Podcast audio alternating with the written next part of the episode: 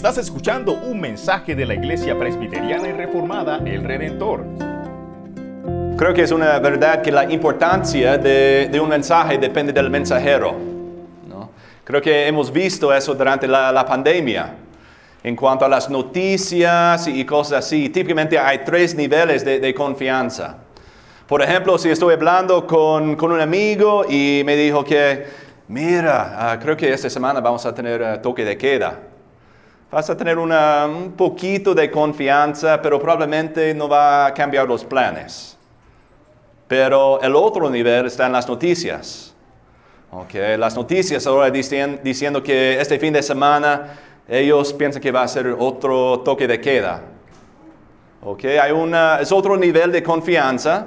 Típicamente las noticias tienen conexiones con, con los que pueden tomar esas decisiones, entonces eso puede cambiar nuestros planes, ¿no? Podemos um, asumir y podemos pensar que, que, es la verdad. Y típicamente tienen la verdad generalmente, pero los detalles están equivocados. Pero ¿qué es el otro nivel?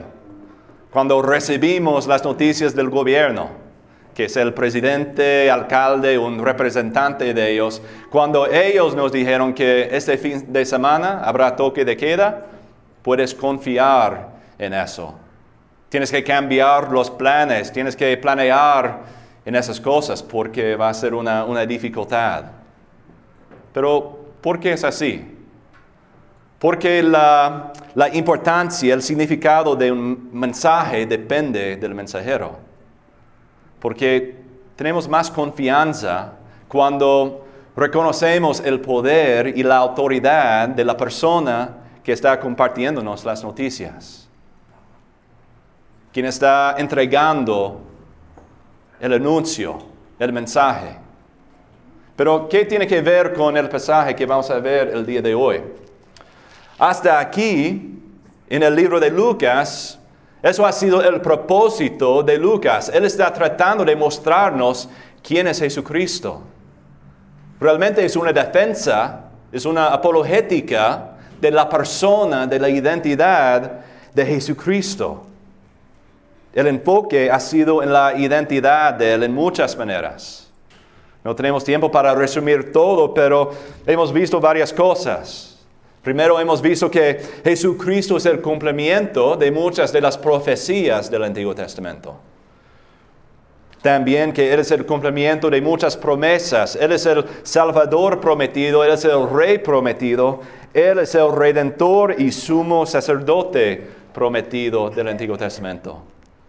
Hemos visto eso en los primeros ocho capítulos. Pero también hemos visto que muchas de las personas del Antiguo Testamento son sombras, digamos, de Jesucristo. Es decir, que con la venida de Jesucristo vimos que Jesús es el segundo Adán, que Él es el segundo Abraham, segundo Moisés, segundo David, segundo Elías, pero Jesucristo es mayor que ellos. Él cumplió lo que ellos no pudieron hacer y cumplir, porque ellos eran simplemente seres humanos, pecadores. Pero no es así con Cristo. Él es perfecto. Él pudo cumplir todas las cosas de la ley de Dios y del pacto. Entonces todo el Antiguo Testamento está apuntándonos a Jesús. Pero ¿por qué Lucas está haciendo eso? Porque vemos esa realidad, que la importancia, el significado de un mensaje en nuestras vidas depende del mensajero. Es decir, que si Lucas está tratando de mostrarnos quién es Jesús, es porque tenemos que reconocer primero su identidad la autoridad que tiene, el poder que tiene. Y después de eso podemos entender y experimentar su mensaje. Hasta que reconozcamos a Jesús, no importa lo que dice. Pero después de reconocer ese poder y autoridad, podemos ver claramente su mensaje.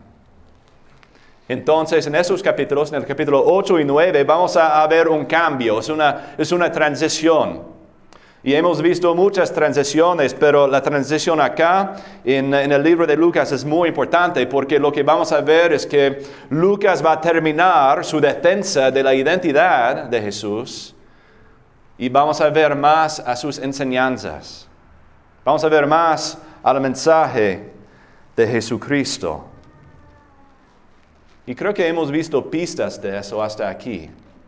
Por ejemplo, en muchos pasajes leemos que Jesús estaba predicando las buenas nuevas del reino de Dios. Pero a la misma vez no hemos visto, no hemos leído una explicación de lo que son las buenas nuevas del reino. Lo hemos estudiado por implicación, lo hemos visto porque en un sentido conozco el resto de la historia, pero en sí mismo no hemos encontrado una definición de las buenas nuevas del reino. En el capítulo 6 encontramos en el sermón de Cristo la ética del reino, pero no fue una definición, no fue una explicación de su reino. Pero eso va a cambiar. Y ese cambio, vamos a ver una parte de eso el día de hoy en este pasaje. Entonces, en la preparación de, la prédica el día de hoy, um, identifiqué tres partes de estos versículos. Y en eso encontré tres puntos también que vamos a estudiar. Entonces deberían escribir esos puntos porque son difíciles memorizar, pero el primer punto es esto. Escuche la palabra de Dios y hágala. El segundo punto es, escuche la palabra de Dios y hágala. Y el tercer punto que vamos a ver es, escuche la palabra de Dios y hágala. Y a un lado estoy bromeando un poquito, pero realmente eso es el enfoque principal de esos versículos. Escuche la palabra de Dios y hágala. Pero en ese sentido vamos a estudiar las tres secciones de este pasaje. En la primera, en los versículos 4 a 15, encontramos una, parábola. Y ya hemos visto varias parábolas ah, anteriormente en, en, el libro de Lucas, pero esta parábola es un poquito diferente, es un poquito más larga, es un poquito más difícil de entender y vamos a ver que Jesús nos da una explicación de esta parábola. Y también podemos ver que esta parábola de Dios o de Jesús es una parábola sobre parábolas. Es decir, que el punto de esta parábola es enseñarnos sobre las otras parábolas que vamos a enfrentar y leer en este libro. En los versículos 4 a 8 encontramos la parábola misma.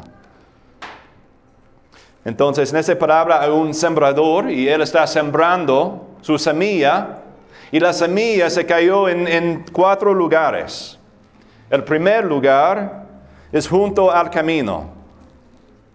Y está allí en el camino, entonces por eso fue positeado y eh, los aves del aire, ellos vinieron y se le comieron. Eso es el primer lugar. El segundo lugar es sobre la roca. Y allí la semilla crece un poquito, pero se secó porque no hay humedad. Y por eso la semilla murió. Y el tercer lugar es en medio de los espinos. Y allí la semilla y también los espinos crecen juntos. Y los espinos ahogaron a las semillas. Y en el cuarto lugar es la tierra buena. Allí la semilla crece y produce cosecha a ciento por uno. Pero, ¿qué significa? Creo que esto es un pasaje casi conocido por la mayoría, pero tenemos que recordar que los, los discípulos de Jesús y las multitudes estaban escuchando esa palabra por primera vez. Y si pensamos en esos términos, es un poquito confusa esta parábola. Entonces, por eso, Jesús tiene que explicarles a los discípulos lo que significa. Y por eso uh, Lucas escuchó del significado y nosotros podemos ver el significado también. Es decir, que los versículos 9 hasta 18 es una explicación de la parábola que explica las parábolas. ¿Me siguen? Es una explicación de la palabra que explica las parábolas. ¿Estás confundido? Sí, los discípulos también estuvieron muy confundidos. Por eso Jesús tenía que explicarle el significado. Y en su explicación encontramos tres elementos. Primero es la semilla, que significa la palabra de Dios. Y también encontramos el sembrador, es el que proclama la palabra de Dios. Y los cuatro lugares representan las respuestas. Después de una persona escucha la palabra de Dios. Entonces tenemos que profundizar el significado un, poquito más. Primero es la semilla que se cayó en el junto, junto al camino. Ellos son los que escuchan la palabra, pero no la creen. Piensan que es, es una locura, que no tiene sentido o es contra sus deseos, sus pensamientos pero no, no creen en la palabra de Dios. ¿Por qué? Porque la tierra es muy dura. Si pasas por un camino, sabemos eso, ¿no? La tierra ahí es muy duro, no es como el resto, pero es muy, muy impactado, es muy pegado. Y por eso la semilla no puede echar raíces en la tierra. ¿Por qué es tan? Y por eso las aves pasan por allí y la, la comen. Y Jesús dice que eso es el diablo, es el enemigo que come la semilla de la palabra de, Dios en esa persona, que no quiere escuchar más, que no, que no quiere creer en su palabra. La semilla está comida por el diablo. Y realmente es la, esta es la mayoría del mundo. Esos son los ateos, son los agnósticos, son los que pertenecen a, otras religiones después de escuchar la palabra porque es un choque para ellos, es una ofensa, es una locura. Y en los próximos tres lugares encontramos un, un cambio. Allí encontramos que hay crecimiento. Las semillas, en un sentido u otro, echan raíces, arraigan en la tierra. Entonces el próximo lugar es sobre la roca. Y la roca, ese lugar representa a los que escuchan la palabra de Dios y, se inicia con mucho gozo, con, con mucha emoción, entusiasmo, pero realmente es superficial. Está en la superficie y nada más. Y cuando hay tentaciones, cuando hay dificultades en la vida, se caigan no siguen en la palabra de Dios. Ellos escuchan la palabra. El problema es que ellos quieren la corona de Cristo, pero no quieren la cruz de Cristo. Piensan que después de escuchar todo va a salir bien en la vida, que no van a tener dificultades, que Jesús es la respuesta a sus, sus deseos, pero encontramos que sus deseos son, son egoístas, son, son de su, su, su propia persona y nada más. Entonces es una lucha. Y después de la dificultad, abandonan la palabra de Dios. No quieren profundizar su entendimiento, su experiencia en Cristo, ni en la iglesia y por eso se van. Y en el próximo lugar, en medio de las, espinas, ellos escuchan y también hay un poquito de, de crecimiento. El problema es que allí las espinas están creciendo con la semilla. Es decir, que los ídolos crecen con esa gente, que significan las espinas son las tentaciones de la carne, la riqueza, las preocupaciones del mundo. Hay un montón de cosas, un montón de ídolos, pero esos, ellos que escuchan la palabra, dejan que sus ídolos crezcan en sus vidas también. Entonces las espinas, los ídolos, la ahogaron. Les roban de sus nutrientes, de su comida. Entonces por eso no pueden crecer más y no pueden dar fruta tampoco. ¿Por qué? Porque su enfoque no está en el reino de Dios, sino en el reino de este mundo. Y desafortunadamente la iglesia está llena de este tipo de, de tierra, de lugar. Hay muchas espinas en nuestras vidas. Y principalmente esos lugares es el problema con la prosperidad, por ejemplo. La prosperidad promete un montón de cosas que no son bíblicas y realmente es, es veneno en nuestras vidas. Son espinas y nos ahogan porque no es la verdad, porque no es bíblica. Se basa en las emociones, en los deseos pecaminosos, pero no se basa en la palabra de Dios. Encontramos más tarde en el Nuevo Testamento que Pablo describe esa dinámica, esas tierras, esos lugares, usando otros términos. Por ejemplo, leemos en, uh, en Efesios 2 esto. Pablo dice, y Él les dio vida a ustedes que estaban muertos en sus delitos y pecados, en los cuales anduvieron en otro tiempo según la corriente de este mundo, conforme al príncipe de la potestad del aire, el espíritu que ahora opera en los hijos de desobediencia, entre ellos también todos nosotros en otro tiempo vivíamos en las pasiones de nuestra carne satisfaciendo los deseos de la carne y de la mente, y éramos por naturaleza hijos de ira, lo mismo que los demás. ¿Qué está haciendo Pablo en ese versículo? Él está repredicando esta parábola, pero con otros términos. Él está diciendo que el problema que vamos a enfrentar es el mundo, es el diablo y es nuestra propia carne también. Y Jesús está diciendo lo mismo acá. Los aves, en el primer lugar, representan el enemigo, representan Satanás, las tentaciones del diablo. Y las semillas en la roca representan las semillas que, que están batallando con las tentaciones del mundo, porque este mundo nos presenta con un montón de tentaciones. Y la semilla en las espinas, espinas, perdón, representa la tentación de la carne.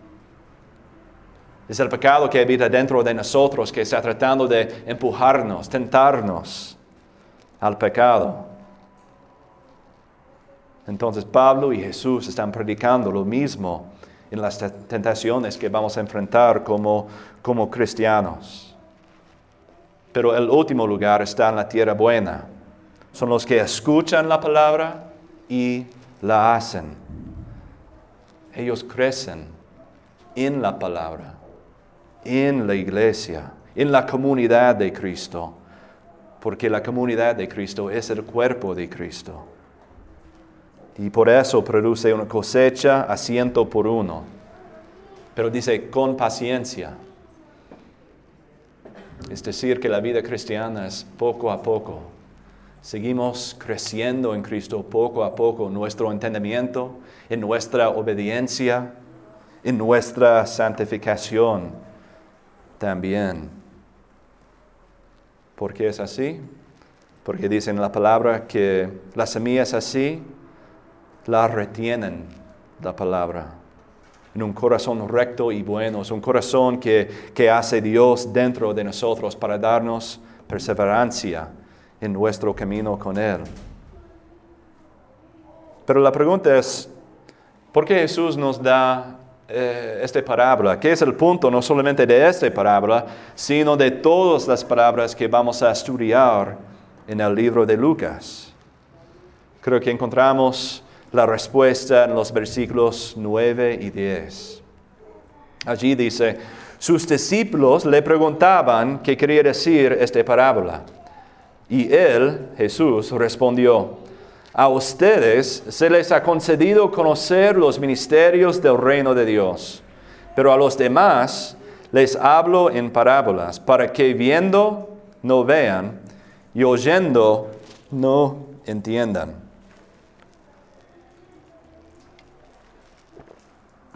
Un poquito confuso, ¿qué significa eso? Allí Jesús está citando el libro de Isaías. Es el mismo pasaje que leemos esta mañana durante la confesión y la seguridad de perdón. Es el, es el resto de la historia. Entonces deberíamos leerlo. Entonces Isaías, después de ver a Dios, su majestad, su santidad, confesó su pecado y fue purificado por medio del ángel, quien llevó el carbón del altar. Y él fue purificado en eso. Y leemos esto después de esa parte de la, historia. Entonces voló hacia mí uno de los serafines con un carbón encendido en su mano que había tomado del altar con las tenazas. Con él tocó mi boca y me dijo, esto ha tocado tus labios y es quitada tu iniquidad y perdonado tu pecado. Y oí la voz del Señor que decía, ¿a quién enviaré? ¿Y quién irá por nosotros? Aquí estoy, envíame a mí, le respondí. Y él dijo, ve y dile a este pueblo, escuchen bien, pero no entiendan, miren bien, pero no comprendan. Haz insensible el corazón de este pueblo, endurece sus oídos y nubla sus ojos, no sea que vea con sus ojos y oiga con sus oídos y entienda con su corazón y se arrepienta y sea curado. Es un mensaje difícil realmente, porque lo que vemos así es la voluntad de Dios en cuanto a su mensaje. Muchas veces cuando pensamos en las parábolas, pensamos que el punto de una parábola es para clarificar, para ilustrar una verdad. Y en un sentido eso es cierto. Hace algo fácil de entender algo que es difícil de entender. Y una parte de eso es la verdad, pero por la palabra de Dios encontramos otro propósito. Es para dividir, dividir y separar los que tienen oídos para escuchar la palabra de Dios de los que quieren seguir en su rebelión, en su ignorancia en su desobediencia hacia Dios. Es decir, que no podemos entender la palabra de Dios hasta que Él abra nuestros oídos, hasta que Él abra nuestros ojos. Y sé que esta idea es un, choque para, para muchos, pero eso es lo que el Señor Jesús está diciéndonos. No podemos entender las palabras del Señor hasta que Él nos dé entendimiento. Sí, deberíamos leer y estudiar la palabra, pero si tratamos de hacerlo aparte de dependencia de Él, sin la oración, sin aprender juntos en comunidad, no podemos entender ni una palabra. Y la realidad es que el sembrador determina a dónde se caiga la semilla. Eso es el propósito de un sembrador. Él sabe exactamente a dónde se caiga la semilla. Entonces, ¿por qué Jesús aquí está citando Isaías 6? 6? Creo que hay dos propósitos. El primer propósito es el juicio. Es decir, que hay muchos que van a escuchar la palabra y en ellos hay muchos que van a continuar en su rebelión contra Dios. No quieren enfrentar la realidad del mensaje porque no entienden el poder ni la autoridad del mensajero. Y lo otro es que nos muestra la soberanía de Dios. Es Dios quien determina cómo vayamos a responder a su palabra. Y esta doctrina realmente es un choque para, muchos, porque somos una nueva iglesia. Yo trato, de evitar el vocabulario cristianismo. Yo trato de, de, evitar la confusión que viene con el vocabulario cristianismo, pero aquí no podemos evitar la doctrina de la elección de Dios, de su predestinación. Es decir, que Dios tiene que cambiar nuestras vidas para que podamos entender, recibir y crecer en su palabra.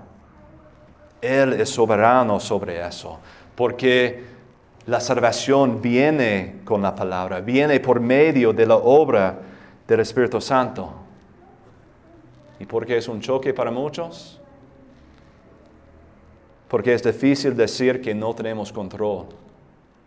Es difícil decir que somos pecadores, que somos débiles. Somos entrenados, capacitados en esa manera de pensar, ¿no? Hay que ganar por nosotros mismos. No puedes depender de nadie, tienes que ganar lo que quieres. Y lo aplicamos a la salvación también, tenemos que ganar nuestra salvación. Si queremos entender la palabra, hay que pasar más tiempo en el estudio. Sí, deberíamos ser obedientes en eso. Deberíamos tener ganas de estudiar la palabra de Dios. Pero si pensamos que podemos hacerlo aparte de Cristo y la iluminación de su Espíritu Santo, no vale para nada. Pero en esta doctrina reconocemos que Dios es soberano, que Él tiene control. Para los que están aquí, que son cristianos, muchas veces no es inmediato, pero, inmediato, pero después de un tiempo, reconocemos que, ah, mi salvación, mi cambio de corazón, mi fe, mi arrepentimiento, no salió de mí mismo, sino fue un regalo de Dios. Muy fácil al, al inicio de nuestro camino con Dios decir que yo he tomado una decisión para seguir a Cristo que fue por mis propias ganas, mis propios deseos, pero al estudiar y profundizar el entendimiento de la palabra, reconocemos que no, eso fue la obra de Dios en nuestras vidas, la obra de su Espíritu Santo. Y eso es un gran misterio. No deberíamos pensar que podemos entender exactamente cómo funciona la elección, la predestinación de, Dios, pero es un misterio, es un secreto, como dijo Jesús, es un secreto del reino de Dios. Y hay muchas doctrinas que no vamos a entender en este mundo, en esta vida. Pero podemos estudiar la palabra, orar en base de la palabra y seguir en dependencia de Él poco a poco. Y después de eso, en los versículos 16 al 18, encontramos otra parábola. Es la palabra que, escuchamos con, con los niños. Es la parábola sobre una lámpara y su propósito. Obviamente el propósito de una lámpara no es ser eh, oculta, no es para esconder, es para que podamos ver y para que otros puedan ver también. Entonces, ¿qué es el punto de esta sección, de esta parábola? Es escuchar y hacer la palabra de Dios. Y en eso encontramos dos tipos de, de fruto. Primero, la luz cuando está mostrado a todos, revela quiénes somos. Cuando mostramos la luz a otros por medio de nuestras vidas, les muestra que podemos retener la palabra de Dios en nuestras vidas, que el Espíritu Santo está trabajando dentro de nosotros y en eso tenemos una manera para diagnosticarnos, para examinarnos realmente. Y el otro fruto es que da testimonio a otros. Cuando escuchamos la palabra y la hacemos, estamos reflejando la luz de Cristo en nuestras vidas. Y lo hacemos indirectamente por cómo manejamos nuestras vidas, nuestras familias, pero también Tiene que ser algo activo en el evangelismo de otros, en el discipulado también. Y en eso encontramos que somos mayordomos de la palabra. Y esa es la responsabilidad no solamente para pastores, ni misioneros, ni ancianos, ni diáconos, es la responsabilidad de todos. Deberíamos dar testimonio, deberíamos dar luz a una comunidad que está muy oscura. Somos como las velas en el sermón para, para los niños. Entonces, si la palabra sobre el sembrador es sobre escuchar y hacer la palabra, la palabra de la lámpara sobre escuchar, hacer y compartir la palabra con otros. Y si esas palabras no son suficientes en enfatizar el punto de la palabra de Dios, tenemos otra historia en los versículos 19 a 21. Y en esos versículos encontramos un encuentro un poquito interesante.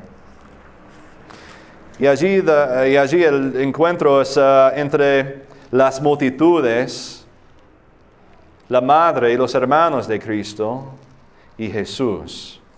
Allí su madre y sus hermanos están tratando de acercarse a Él. No sabemos por qué, pero están tratando de acercarse a Él, pero no, no pueden. ¿Por qué? Porque hay muchedumbre, hay mucha gente ahí. Y al inicio esta historia parece fuera de lugar, pero podemos ver la conexión con las parábolas, especialmente en el versículo 21, cuando Jesús dice, mi madre y mis hermanos son estos que oyen la palabra de Dios y la hacen. Y aquí encontramos la elección de Dios otra vez. ¿Cómo? Es porque nuestro entendimiento, nuestra obediencia no produce a nuestra identidad, sino es al contrario, es la identidad que produce el entendimiento y obediencia. Por ejemplo, ¿por qué una madre ama a su hijo? Es porque ella tiene la identidad de una mamá. Y esa identidad produce el cuidado y el amor por su hijo. No es viceversa. El amor y el cuidado no produce la identidad. Fue así en, la adopción también. Cuando los padres adoptan a un, un, hijo, el primer paso es un cambio de identidad oficialmente, legalmente. Y después de eso, ese acto produce el amor y el cuidado de ese niño. Y eso es lo que está diciendo Jesús por medio de esta historia.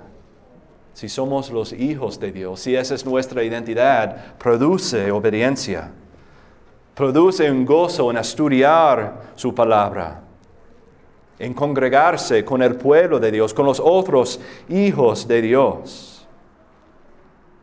Y si queremos terminar los términos, cambiar los términos, perdón, de, de, este pasaje, podríamos decir que los versículos 4 a 15 están hablando del saber.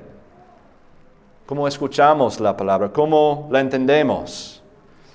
Y los versículos 16 a 18 están hablando del hacer. ¿Qué hacemos con la palabra de Dios?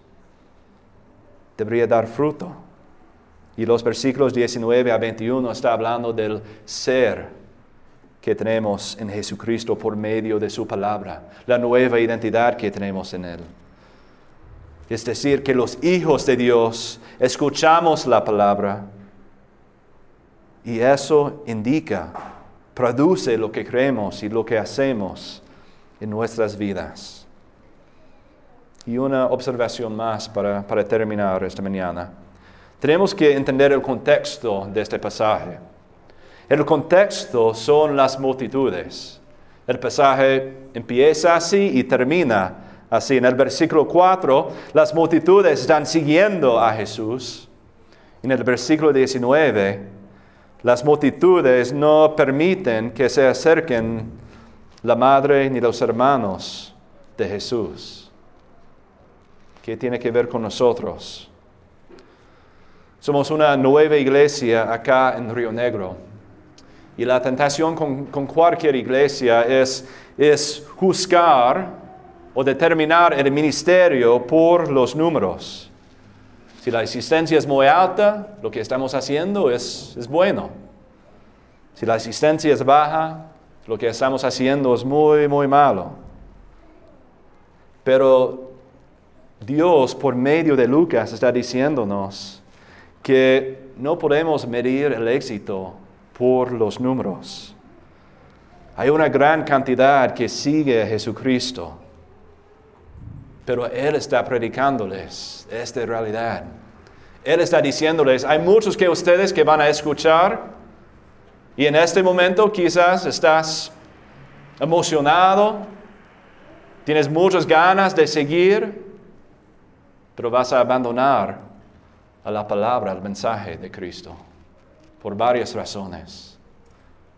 Hay muchos que siguen a Jesucristo, pero no creen lo que está enseñando, lo que está diciendo. Hay otros que, que van a tener mucho ánimo por un ratito, pero porque tu perspectiva de, Dios, de, Cristo, no es bíblico, es, según tus propios deseos, vas a abandonar el mensaje también.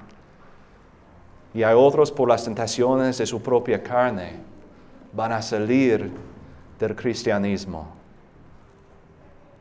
mostrando que la semilla fue una semilla muerte, no más. Entonces la realidad para nosotros el día de hoy.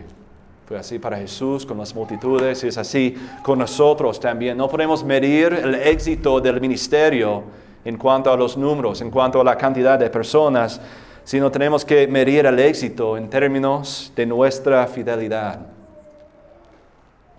¿Estamos haciendo lo que la palabra nos enseña? ¿Estamos compartiendo la palabra con otros? ¿Estamos mostrando amor a nuestros prójimos? Esa es la pregunta que tenemos el día de hoy. Y eso empieza con nosotros como individuos, sigue con nosotros como familias y eventualmente acá en la iglesia. Deberíamos estar haciendo, cumpliendo la palabra de Dios. No importa que seamos una congregación de 60 o 600, si no estamos haciendo lo que deberíamos hacer según la palabra de Dios, no importa. Entonces, hermanos, tengamos cuidado de cómo oímos el día de hoy, cómo escuchamos. Que no solo seamos escuchadores de la palabra, sino hacedores de ella. Este fue un mensaje por el misionero Nathan Bonham. Puedes encontrar más información ingresando a www.iglesialredentor.com.